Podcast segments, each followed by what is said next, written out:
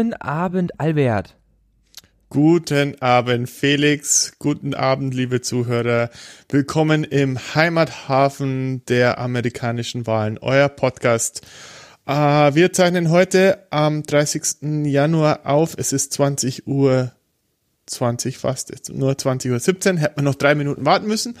Und ihr hört nicht 2017, ihr hört 2020. Okay. Sorry, ich, ich dachte, wir machen jetzt mal eine andere Einleitung. Äh, wie geht's dir, Felix? Ich war ein bisschen überfordert. ich war ein bisschen überfordert. Ja, wie geht's uns heute? Jo. Ja, also mir geht's gut. Ich äh, fange wieder an, Alkohol zu trinken und heute genieße ich deinen Korn, währenddessen wir aufnehmen. Nice. Ich trinke äh, Pfefferminztee. Oh, okay, du Armer. Bist du krank? Nee, nee, nee. Okay. Ich trinke Pfefferminztee, weil mir war kalt. Pfefferminztee. Aha. Ja, Pfefferminze oder Kamille oder Ingwer. Das ist das, die ja. drei Teesorten. Ich habe das Gefühl, ich bin der einzige Mensch, den ich kenne, der Kamillentee gerne trinkt. Ich trinke auch gern Kamillentee. Ich liebe Kamillentee. Okay. Wir sollten uns umbenennen in Kamillentee-Enthusiasten. Kamillentee-Enthusiasten. Dann aber nur über die Wahlen sprechen. ja, okay. Ähm, wir. Was haben, haben wir denn heute? Genau, wir haben heute auf dem Plan, wir gucken uns Iowa an. Da ist in genau vier oder fünf Tagen, je nachdem, wie man das jetzt zählt, die erste Vorwahl, der erste Caucus der Demokratischen Partei, wo die genau. Wahlmänner für die DNC, die Democratic National Convention bestimmt werden und äh, für welchen Kandidaten die dort abstimmen. Das wollen wir uns mhm. angucken. Wir wollen kurz über das Impeachment reden.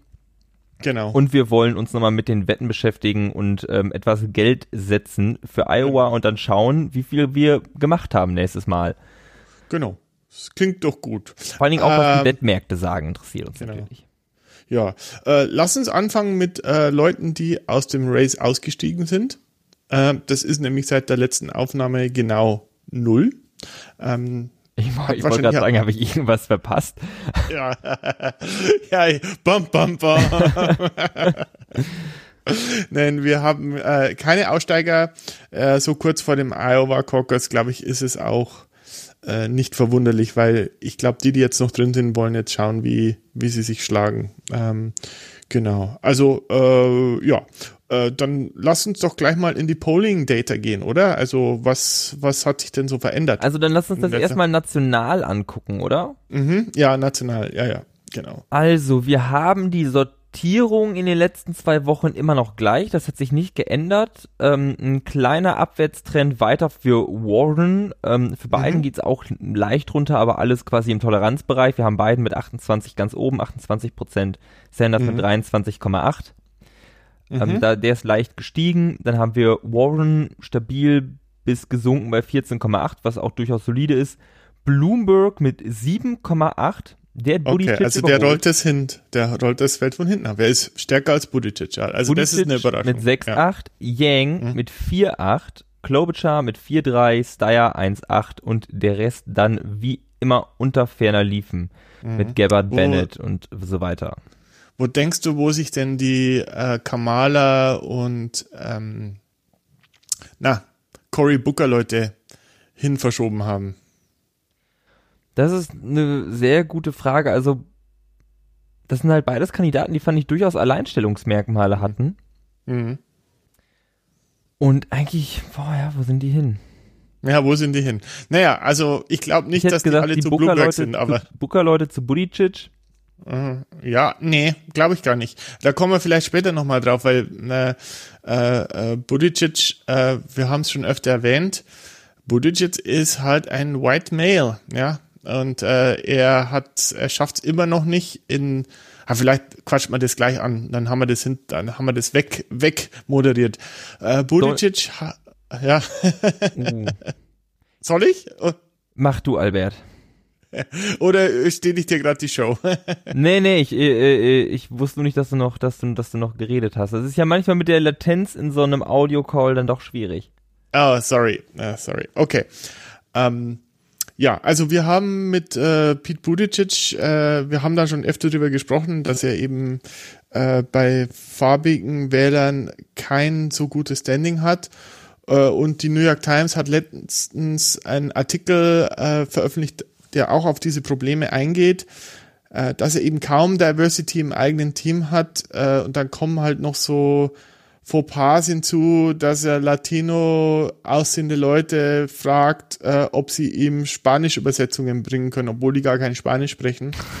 Und äh, das zweite ist, dass er äh, fast einen Fundraiser gemacht hätte, wo der Hauptsponsor und der Hauptredner äh, jemand war, ähm, der die Verbreitung eines Polizeivideos äh, unterbinden wo wollte. Und in dem Polizeivideo ist äh, äh, ein schwarzer Teenager von einem Polizisten erschossen worden. Äh, was natürlich mit der Historie, es gab ja in seiner Heimatstadt auch ein Police-Shooting, äh, ist natürlich fraglich. Also das heißt, der macht sich keine Freunde bei den schwarzen Wäldern. Und ich muss mittlerweile sagen, dass äh, ich hatte ja ganz am Anfang, als wir den Podcast gestartet haben, mhm. hatte ich ja Buttigieg so als als meinen Kandidaten auserkoren. Äh, äh, ja, wenn wir jetzt in den Caucus gehen, ich weiß nicht, ob ich ihm meine Erststimme geben würde noch. Also ich glaube nicht, dass er das packt, obwohl er und da können wir jetzt dann vielleicht gleich in die Iowa-Zahlen gehen, ja eigentlich ganz gut in Iowa dasteht. Aber äh, schauen wir uns doch da mal die Zahlen an. Genau. Und zwar sieht es in Iowa ganz äh, anders aus. Also wir wissen ja, Iowa liegt im, also ich, ich war, ist das noch mittlerer Westen? Ja, ne? Iowa ist mittlerer Westen noch. Ja, äh, bring doch mal eine Amerikakarte. Ich weiß, wo Iowa liegt, ich weiß nur nicht, wo die Grenzen zum mittleren Westen sind. Also, ja, äh, Flyover States hat ein Kollege von mir immer gesagt, aber äh, äh, wo ist denn Iowa? Das müsste äh, unter Wisconsin liegen. Ach, unter Minnesota meine ich. Äh, unter Minnesota, ja, also das ist, ja, also das ist ja, ja, das ist definitiv Mittlerer Westen. Genau, ne? Würde ich schon sagen. Also Iowa. Ja, alles östlich sehr, von Chicago ist Mittlerer Westen. Sehr ländlich geprägt, äh, ja, Iowa. westlich, sorry. Sorry. Und ähm, das sieht man auch, finde ich, ganz stark an Klobuchar. Also Klobuchar, ich fange jetzt nicht mal nicht oben an, aber Klobuchar hat in Amy Klobuchar aus Minnesota hat in Iowa 9,6 Prozent. Das ist ja deutlich mehr, als wir mhm. gerade gesehen haben national. Weit Yang schwächer mit 3,8, Steyer erstaunlich stark mit 3,6. Mhm. Warren unverändert zum Nationalen bei 14,6 und dann darüber Budicic mit fast 16 Prozent. Der kommt ja aus Indiana, das ist da ganz in der Nähe und spricht ähm, anscheinend äh, Wählern Iowa besonders an. Mhm. Biden liegt bei 20,2 Prozent und Sanders mit einem schmalen Vorsprung, aber doch ähm, signifikant, dass man jetzt nicht sagen kann, okay, das ist ein, oh, ein Ausreißer mit 23,8 Prozent ganz vorne. Ja, also man muss ja auch sagen, diese Umfragen haben natürlich auch immer eine gewisse Fehlertoleranz. Die wird hier bei 3,6 äh, plus minus angegeben. Äh, da geht schon einiges. Aber es ist interessant, dass Sanders konstant ist. Also er ist in Iowa und in den National Polls ähnlich. Und wir dürfen auch nicht vergessen, dass wir in den Iowa Polls äh, Michael Bloomberg nicht drin haben. Weil der ja nicht antritt. Der äh, gibt ja äh, die ersten vier Staaten, da tritt er nicht an, da hat er sich äh, zu spät registriert oder absichtlich nicht registriert. Das ist ein sehr wichtiger Hinweis. Ähm, mhm. Wir nehmen ja am 30. auf und Sanders ist laut dem RCP Poll Average, den wir immer äh, zu Rate ziehen, seit dem 26. Januar 2020 vor Biden. Mhm, mh. Und ähm, dann zwischenzeitlich mit ganzen drei Prozent. Und ich muss auch sagen, ich finde sie echt interessant, sich das nochmal anzugucken auf sechs Monate gesehen ja. die Iowa Polls, weil man sieht ganz stark Buttigieg am Anfang, ähm, also im August 2019 noch bei 5% und dann immer, immer stetig weiter gestiegen. Hat mhm. seinen Zenit ge erreicht gehabt im Dezember mit 24%.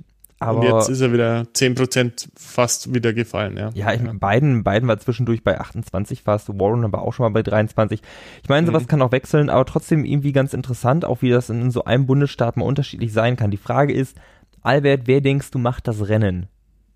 Ja, das ist ja schwierig zu sagen bei dem Caucus, weil äh, also ich habe mich da nochmal eingelesen und ich, ich verstehe den Caucus ja immer noch nicht ganz, aber generell ist es ja so, also es gibt ja äh, über 1600 Precincts, also das sind praktisch so diese kleinen äh, äh, Hallen, Orte, äh, Kirchen, äh, Feuerwehrhäuser, wo man sich trifft und dann kommen dann praktisch die Supporter und dann stellen die sich alle in eine eine Ecke, die einem Kandidaten zugehörig ist.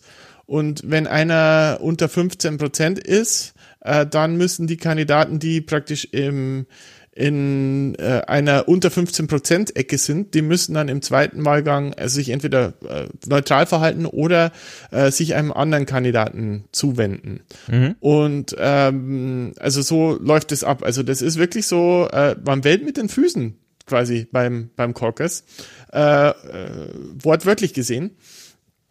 Und äh, ja, und dann sind es äh, 1600 Precincts. Okay, jetzt haben wir äh, so wie ich das verstanden habe, sind diese 15 Prozent äh, immer lokal und in manchen äh, Orten wechselt es auch ein bisschen oder ist es ein bisschen unterschiedlich mit wenigen, äh, wo, wo einfach weniger Leute sind oder kleinere Precincts. Ähm, aber ähm, ja, äh, jetzt hast du das aber mal 1600. Das heißt, wenn du in 200 Precincts über 15 Prozent bist, aber in äh, in den anderen nicht. Mhm. Was passiert da mit den Stimmen? Ja, äh, das ist mir nicht ganz so klar und ich glaube, deswegen gibt es da auch verschiedene Ergebnisse. So wie ich das gelesen habe, gibt es verschiedene Ergebnisse. Es gibt praktisch dann die absoluten Stimmen, die aber auch irgendwie praktisch ja nur zustande kommen, weil manche ähm, ja den, den Threshold nicht erreichen. Mhm. Äh, woanders in einem anderen Precinct können sie einen Threshold aber erreichen. Das heißt, dass sie da Stimmen verlieren, wo sie im anderen Precinct die Stimmen haben. Also es ist alles eine Hot Mess, würde ich sagen. Es ist alles nicht ganz so einfach zu durchschauen. Und wahrscheinlich kann sich jeder zum Sieger erklären. Ähm, was aber für mich interessant ist, ist äh, bei Buttigieg und Warren, weil die so an den 15 Prozent in den Poll-Daten kratzen. Mhm. Und da wird es spannend sein. Also, äh, weil in manchen Precincts werden die über sein und in manchen werden die drunter sein. Und was das dann in Delegates bedeutet, so Iowa hat 41 Delegates, also ähm, was sehr wenig ist. Ich glaube, insgesamt sind bei der Democratic äh, Convention sind es irgendwie 2600. Also so, äh, so ungefähr, ja, im einem einstelligen Prozentbereich zwei Prozent oder so. Ähm, die, also das hat eigentlich wenig Auswirkungen, aber der Caucus ist halt äh, dementsprechend wichtig, weil es der erste ist und weil äh, Kandidaten, die in diesem Caucus sich gut schlagen, äh, auch im weiteren äh, Primary- und Caucus-Prozess eigentlich immer gut abschneiden, beziehungsweise es dann auch zum äh, Präsidentschaftskandidaten schaffen. Das habe ich lang, langer Monolog. Wollen wir einfach mal ähm, mit dem berühmten Satz quasi vorfahren? Ähm, put your put your money where your mouth is. okay. Ja, I put your money where my mouth is. Also, hier, alles gut. Yeah, put my money where my mouth is. Ähm, ich hatte dir gerade ein Bild geschickt und das ist die Übersicht des Wettmarktes für Who Will mhm. Win the 2020 Iowa Democratic Caucuses. Machen wir das auch in den Podcast rein? Sollten wir. Das. Also in Bild. die Shownotes, ja, ja, genau. Es, es, ja, in die Shownotes, genau. genau. Das kommt in die Shownotes. Und ähm, wir haben jeder 5 Dollar zu setzen. Das ist zwar mein Geld, aber wir gucken einfach mal, wer am Ende die meiste Kohle gemacht hat. Mhm. Mhm. Du kannst auf Ja und du kannst auf Nein setzen. Das geht ja, äh, wie wir wissen, beides. Mhm. Wie möchtest, wie möchtest du deinen, wie möchtest du deinen Einsatz äh, äh, bringen? Okay, also, äh, also wir haben die Auswahl zwischen Sanders, Biden, Buttigieg, Warren, Klobuchar und Yang. Wir haben theoretisch, weil dieser Markt halt einfach schon sehr lange existiert und da werden nie Kandidaten rausgenommen, wir könnten auch noch auf Cory Booker setzen. Echt? Ja, klar. Was ist Cory Booker? Äh, Cory Booker steht bei 1 Cent. Kostenshare. Mhm. Also du kannst sehr viel Gewinn machen, aber der, ich meine, er kann ja halt nicht gewinnen. Also siehst mhm. auch da nicht angegeben Best Offer, weil halt gerade niemand ähm, die No-Shares verkauft, weil alle Leute, mhm. die No-Shares haben, äh, werden die auf jeden Fall ausgezahlt bekommen. Mhm. mhm. Okay. Ja, ja, klar. Ähm, ja, es ist Sanders oder Biden für mich für den Jahr. Äh, ich glaube, ich, ich, ich schließe mich mal der Masse an und sage, ich, äh, ich kaufe Sanders. Ich will Sanders kaufen. Sanders mhm. für ja. 5 Dollar. Oh, das muss ich mal eben rechnen. 5 Dollar durch 61. Ah, haben wir gleich. 500 durch 61 sind 8. 8. Kaufe ich 8 Shares. So. Ich bin, um ehrlich zu sein, etwas skeptisch. Also ich hatte auch Bernie Shares gekauft, weil der Mhm. ist halt nach oben gegangen und ich habe auch jetzt schon ein bisschen Gewinn gemacht. Ich weiß halt nicht, ob das jetzt nur ein Hype ist. Und ich weiß nicht, ob Joe Biden vielleicht für eine größere Masse von Leuten eher ein Konsenskandidat ist. Das kann ich nicht Mhm. so einsetz- einschätzen. Vor allem ist Iowa halt immer für eine Überraschung gut. Ja, also Aber ich, sag dir ganz klar, wenn Bernie Sanders Iowa gewinnt, gewinnt er auch New Hampshire. Da steht er, glaube ich, in den Umfragen fast noch besser. Mhm. Und das ist fast, das ist quasi eine sichere Bank in New Hampshire. Also ich würde, ähm, also ich, ich sag Sanders, es gibt äh, eine ganz interessante Zahl, die ich äh, jetzt äh, gesehen habe, die hat mit Sanders zu tun und zwar äh, gibt es einen Super PAC, der gegen ihn äh, Kampagne, eine Kampagne fährt. Äh, der nennt sich interessanterweise Democratic Majority for Israel. Und äh, äh, der, also die Werbung, die geht ungefähr so, ähm, ja, also wir glauben nicht, dass Sanders Trump schlagen kann. Und äh, die sind halt, sage ich mal, eher fiskal konservativer, also wollen nichts mit einem Sozialisten zu tun haben, sind also eher, eher, sage ich mal, äh, wie soll man sagen, äh, liberal? Nee, nicht liberal. Naja, du weißt, was ich meine. Und ähm, ja, und die, äh, mit denen muss er sich im Prinzip rumärgern. Das Witzige an der Sache ist, dass äh, Sanders dann quasi einen äh, Spendenaufruf gemacht hat und sagt, hey, hat den Namen von dieser Democratic Majority for Israel, hat diesen Pack nicht beim Namen erwähnt, aber hat gesagt, hey, es gibt Kräfte, äh, die äh, quasi, ja, also so diese industriellen äh, äh, Bonzen sozusagen, die, die, die mir da an den Kahn wollen, äh, und hat 1,9 Millionen an einem Tag eingesammelt. I'm 1,9 once again asking you, asking for your financial support. Das Mhm. Meme ging jetzt auch echt ein paar Tage schon durchs Netz. Mhm. Ja. Ach, Albert, du hast mich überzeugt, nochmal. Ich glaube, ich. Ja, nee, aber, aber, aber wir können doch nicht all unsere Eier in einen Korb legen, oder? Also ja, aber das weiß ich nicht. Weiß ich nicht. Ich glaube ich glaub halt nicht, dass, der Biden das macht. Ich kann es mir, also, ich kann es mir nicht vorstellen. Und der Buttigieg ist halt, ist meiner Meinung nach zu weit entfernt, dass er das noch gewinnen kann, jetzt in Iowa, Mhm. zumindest was die Umfragen angeht. Und, ähm, ja. Ja, glaub- aber es ist glaub, wirklich, Das ist es, jetzt Sanders. Sanders, der ist einfach jemand, und das glaube ich, imponiert vielen Leuten, teilweise auch eher konservativen, der hat in den 80ern schon genau das gleiche gesagt wie heute. Hm. Uh, wir müssen Ah, ja. eigentlich noch über das Video sprechen. fällt ja, das ist Also, mir jetzt auch gerade ich- gefallen. Ich, ich, Das- erzähl, ich erzähl mal, was passiert ist. Ich gucke auch mal nach, wann das, ähm, wann das war. Und zwar hat Albert mir ein Video geschickt. Letzte Woche Mittwoch Mhm. um 14.15 Uhr und hat mir nur geschrieben, what the fuck did I just see? Der Titel des Videos ist New Video Surfaces, Shirtless, Drunk, Bernie Sanders sings with Communist Russians In Russia. in Russia. 1988. Und der war ja Bürgermeister von Burlington. Das ist die größte Stadt in Vermont, wo er, Mhm. wofür er auch Senator ist. Und der hat immer schon so Russlandreisen gemacht mit, mit den Leuten Mhm. aus Burlington. Also damals schon in der Sowjetzeit ist er dann darüber geflogen. Völkerverständigung und da ist halt dieses Video entstanden. Das ist echt sehenswert. Wir packen es auf jeden Fall mal in die Shownotes. Mhm. Könnt ihr euch angucken. Das ist ein ganz besonderes äh, Stück Politikgeschichte quasi. Ja, ja, und es, also das Video beschreibt ja tatsächlich, äh, was davor gefallen ist. Also es ist wahrscheinlich nach einem Saunagang oder was und da ist, du siehst einen riesigen Tisch mit äh, äh, Dutzenden Flaschen auf dem Tisch. Manche davon äh, sehen alkoholisch aus, äh, ja und es ist, äh, aber ich finde das Video eigentlich, also ich glaube, dieses Video wurde irgendwo ausgegraben, um ihn zu denunzieren, aber ich finde es eigentlich genial. Also es ist halt Bernie, also es ist, ja, es ist authentisch as äh, F, würde ich sagen. Genau. So, was haben wir uns noch vorgenommen für die Episode heute? Wir wollten noch über das Impeachment reden. Oh ja, Impeachment. Hast du da- Oh, Verfolgt. Also ein bisschen. Also ich habe äh, das Impeachment insofern verfolgt, äh, weil das Impeachment, äh, die Senatoren haben quasi Anwesenheitspflicht, ist wie in der Schule.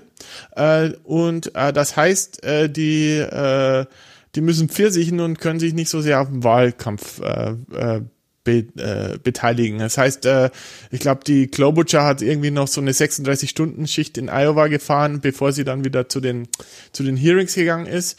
Äh, das heißt im Prinzip, die äh, kandidierenden Senatoren, und ich habe jetzt auch mal die, äh, äh, die nicht so high pollenden äh, mit eingenommen, das ist Michael Bennett, Joe Biden, Klobuchar, Sanders, und Elizabeth Warren mhm. können im Moment eigentlich keinen Wahlkampf machen, weil sie äh, an den Impeachment-Prozess gebunden sind. Und erstaunlicherweise genau. können sie auch den Impeachment-Prozess gerade nicht vernünftig nutzen, weil die dürfen nichts sagen. Ach, ach, das wusste ich nicht. Die dürfen nichts sagen. Das also, wusste ich jetzt. Also nicht. wir fangen einfach nochmal chronologisch an und rollen das Ganze kurz auf. Im mhm. Herbst letzten Jahres kam raus oder gab es Anschuldigungen, dass Donald Trump 400 Millionen Dollar, die der Kongress bewilligt hat, für die Ukraine als Militärhilfe zur Verteidigung gegen Russland zurückgehalten hat, damit die Ukraine eine Untersuchung ankündigt, eine offizielle gegen den Sohn von Joe Biden, der ist da in einem. Aufsichtsrat von so einer Firma. Und das kam so raus und alle waren so, okay, was ist denn da jetzt los? Und die Verdachte, die Verdachte haben sich ähm, dann erhärtet. Das House of Representatives hat angefangen, ähm, Hearings durchzuführen in verschiedenen Committees, hat dann über die Artik Articles of Impeachment abgestimmt und diese dem Senat zugesendet. Also der Präsident wurde impeached und der Senat fungiert jetzt als Gericht. Die werden auch neu eingeschworen. Dem Senat sitzt jetzt der oberste Richter des Supreme Court vor, Chief Justice Roberts. Und die Regeln wurden festgelegt, man hat sich da an Bill Clinton orientiert, yada, yada, yada. Genau, aber was, was wichtig ist, äh, wenn ich jetzt kurz wieder mal reingrätschen darf in meiner charmanten Art, ähm, was wichtig ist, in den House-Hearings gab es Vorladungen äh, von White House-Staff-Membern und die hat das Haus, Haus alle abgeschmettert äh, und ähm, also da gibt es wahrscheinlich auch noch gewisse juristische äh, Prozesse, aber das Problem ist, dass dieser Prozess praktisch im, äh, also dass praktisch das Haus jetzt schon die ähm, das Impeachment äh, an den Senat übergeben hat, aber gewisse Zeugen wurden nicht gehört, die äh, der, das Haus gerne gehört hätte.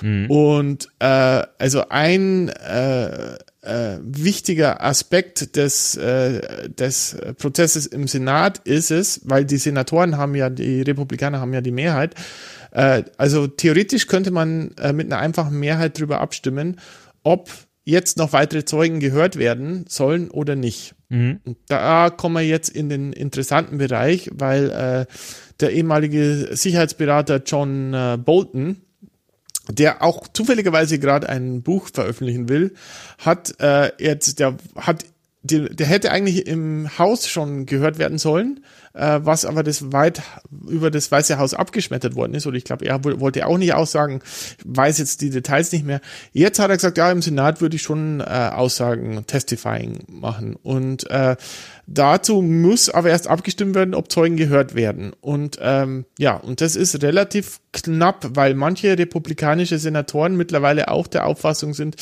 Moment mal, so ganz so äh, unbedenklich, wie das Weiße Haus sich darstellt, ist die Sache vielleicht doch nicht, äh, weil auch weiter ständig irgendwelche Details äh, bekannt werden, äh, die eigentlich darauf hinweisen, dass Trump wirklich diese 400 Millionen zurückgehalten hat äh, aus Wahlkampf und aus eigenen Gründen, also aus privaten Gründen. Also er hat nicht dem Staat gedient, sondern er hat sich selber, äh, wollte sich damit selber in eine bessere Position Genau, vor allen Dingen hat er die, hat er die, die Macht, die ihm durch die Präsidentschaft zugeteilt wird, dazu genutzt, die, mhm. ähm, die, die, die, die, dieses, äh, den Wahlprozess quasi zu unterminieren oder die Demokratie. Genau. Und das ist ja ein schlimmer Vorwurf.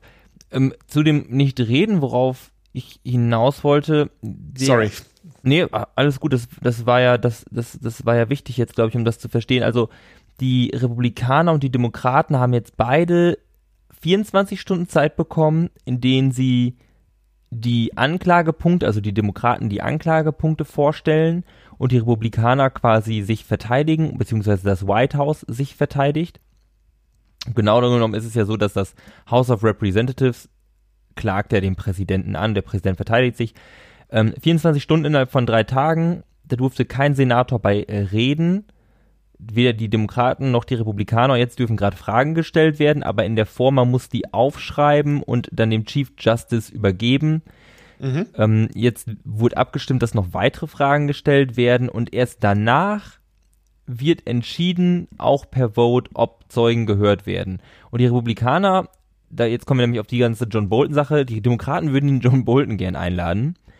Die Republikaner sagen eher so, das ist, das das ist die Aufgabe vom Haus, ähm, nicht unsere. Also, wieso sollen wir jetzt eure Arbeit machen?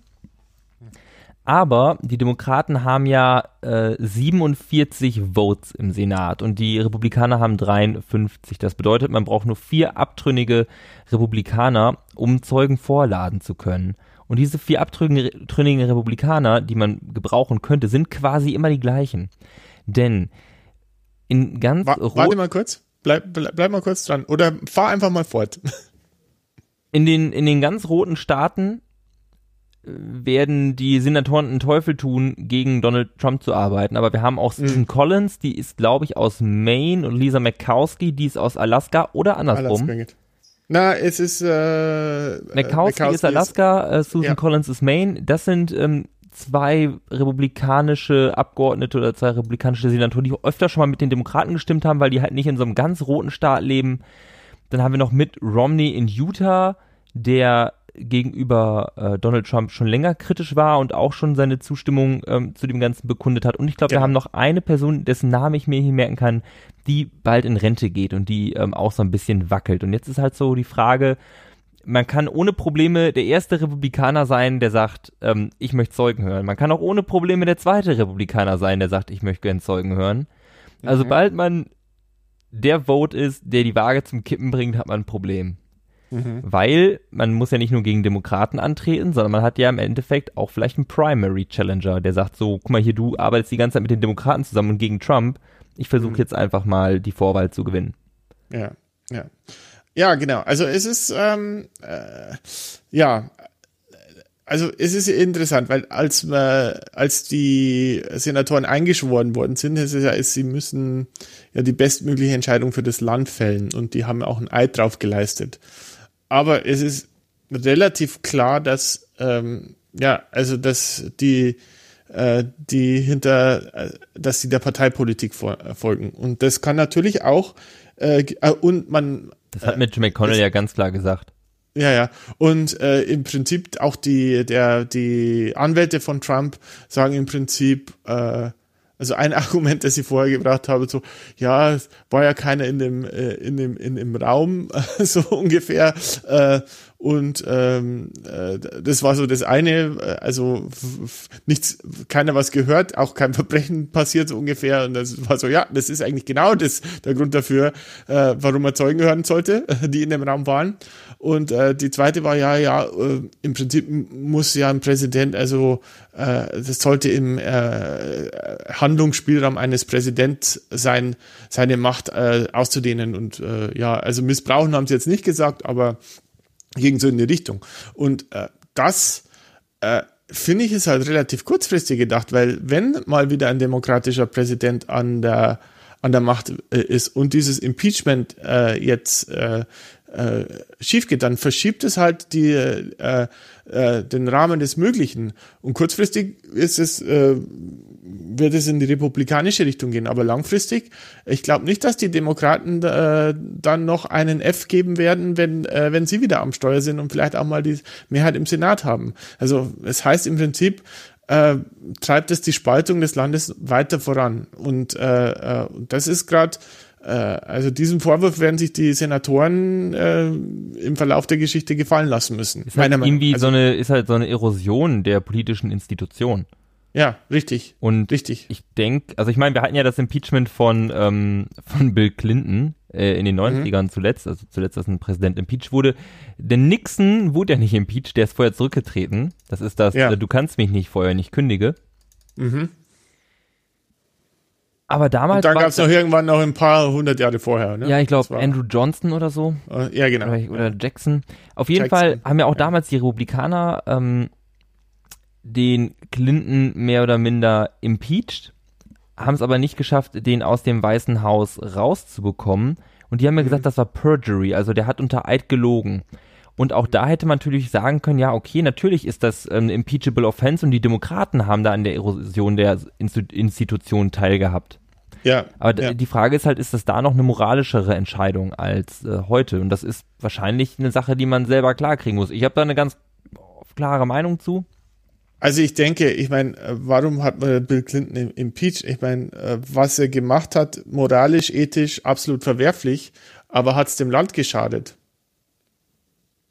Hm. Denke ich nicht.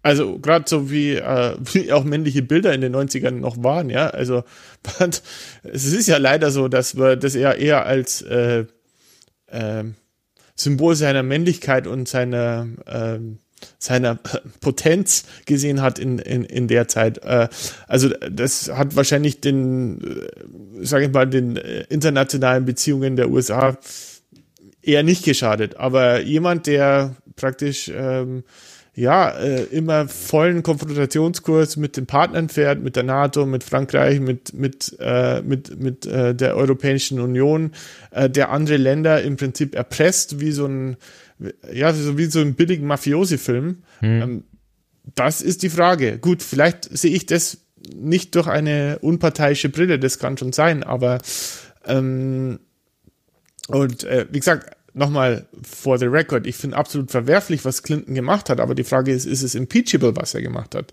Ähm, und ähm, äh, weil es sich auf was bezieht, was mehr mit seinem Privatleben zu tun hat. Ja, also ja. sagen wir mal, wenn jetzt Lewinsky jetzt eine russische Spionin gewesen wäre, äh, dann wäre das äh, Thema wieder ein, an, ein, ganz anderes Thema gewesen. Dann hätten wir eine Willy Brandt-Affäre äh, äh, gehabt. ne? Ja. Ja, im Prinzip, ja, du weißt ja noch den, na, wie hieß Die Sekretärin. Sein, nee, nee, nee, nee, nee. Willy Brandt hatte doch den, ähm, der hat den Sekretär, also einen Assistenten, äh, Günther Guillaume, glaube ich, hieß der. Und äh, der war ein Spion der DDR. Ich dachte, das war seine, das war seine Sekretärin, die auch so einen Lippenstiftkamera hatte. Mm. Aber wahrscheinlich bist du da besser informiert als ich, äh, weiser ja. Mann. Ja, wo, ja, aber in, in dem Fall ist, ist Brand zurückgetreten, weil nicht mehr, nicht mehr haltbar war. Ne? Und ähm, das, äh, das ist halt auch so ein bisschen die Frage, die ich mir stelle. Also natürlich haben wir die Erosion der politischen Institutionen und diese voranschreitende Polarisierung auch in der Bevölkerung, aber ich frage mich die ganze Zeit, wenn jetzt mal ein anderer Präsident kommt, wie geht's dann weiter? Ist es dann ein mhm. die, diese Normalisierung des Skandals und den, dem Präsidenten oder Politikern generell kann nichts anhaben und die Partei ist nicht am Wohl des Landes interessiert, sondern deckt mhm. den einfach. Ähm, mhm. Also es, es, sind quasi in irgendwo auch Marionetten des Präsidenten und stellen sich nicht dagegen. Bleibt mhm. das so oder wird auf einmal mit ganz anderem Maß gemessen und der nächste Demokrat, der ins Amt kommt, da denkt man, ach, wie ruhig und wie großartig und der ist ja super oder mhm. also ich meine, warum wie, hat man was kommt jetzt, was kann jetzt kommen? Ja. Ich meine, warum hat man Obama nicht impeached? Also man hat das Einzige, was man machen konnte, war das Benghazi-Komitee. Und äh, äh, aber sonst hat sich diese Administration jetzt, äh, sag mal, klar, äh, ich meine, die haben auch missgebaut, die haben, äh, also ich meine, Drohnenkriege und so weiter waren, äh, gibt's erst seit der Obama-Administration. Aber ähm, oh, Katze, Katze Mia. ähm, aber ähm, im Prinzip äh, sowas, äh, sagen wir mal, was internationale Beziehungen angeht, äh, äh, haben sich die nicht zu Schulden kommen lassen. Obama hat sich privat nichts zu Schulden kommen mhm. lassen. Ja, also äh, die haben ja, die haben ja alles zur Affäre gemacht. Äh, die haben Fox News hat zur Affäre gemacht, wenn er einen beigen Anzug anstatt einen schwarzen Anzug getragen hat. Ja, also, also da gibt's immer mit dem Fahrradhelm.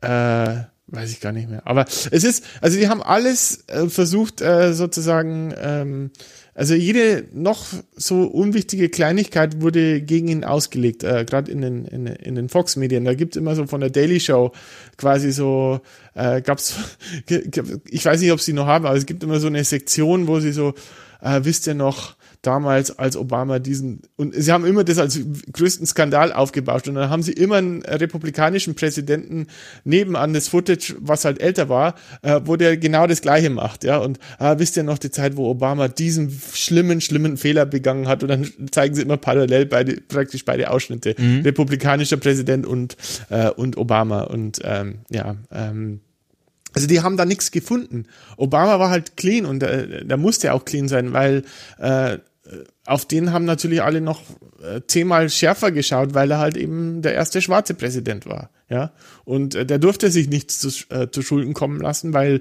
äh, weil da, sonst wären sofort wieder die Vorurteile durchge äh, durchgegangen, ja. Und ähm, ähm, ja, es ist ja ein Schwarzer so ungefähr, ja. Äh, haben wir doch gleich gesagt, dass der nicht kann. Und, und dann haben sie sich in irgendwelchen Kleinigkeiten aufgerieben, weil, weil sie nichts Besseres gefunden haben. Und äh, ja, wie du sagst, also diese, diese Polarisierung, wer weiß, wo das hinführt. Wer, wer weiß, wo das hinführt. Ich finde, das ist eigentlich ein schönes Schlusswort, Albert. Hm. Wer weiß, wo das hinführt. Ja, genau. Wenn wir das nächste Mal aufnehmen, haben wir die äh, den ersten Korkus hinter uns. Vielleicht ich auch schon. vorschlagen, wir nehmen am vierten auf. Hm. Mhm. Äh, am dritten ist ja der Caucus. Ich muss noch mal schauen, wie das jetzt mit der Zeitverschiebung ist, also wann es Ergebnisse gibt, aber am vierten sollen die auf jeden Fall da sein. Und dann Mal schauen, ich bin nächste Woche in, äh, in äh, München. Ähm, also das heißt, eventuell muss ich äh, mobil oder spontan aufnehmen und ich, äh, aber wir schauen, dass wir das irgendwie hinbekommen. Okay, dann reden wir nochmal und dann können sich unsere Zuhörer schon auf eine Iowa Special Episode freuen. Wuhu! Endlich wird gewählt und ja, nicht mehr gebaut. finally. Los geht's. Okay, Felix, war mir wie immer ein Vergnügen und äh, ich wünsche dir einen schönen Abend. Es war mir eine Ehre, Albert. Ich wünsche dir auch einen schönen Abend. Ich wünsche dir noch ein schönes Wochenende und dann hören wir uns bald wieder. Und ich rolle das Outro.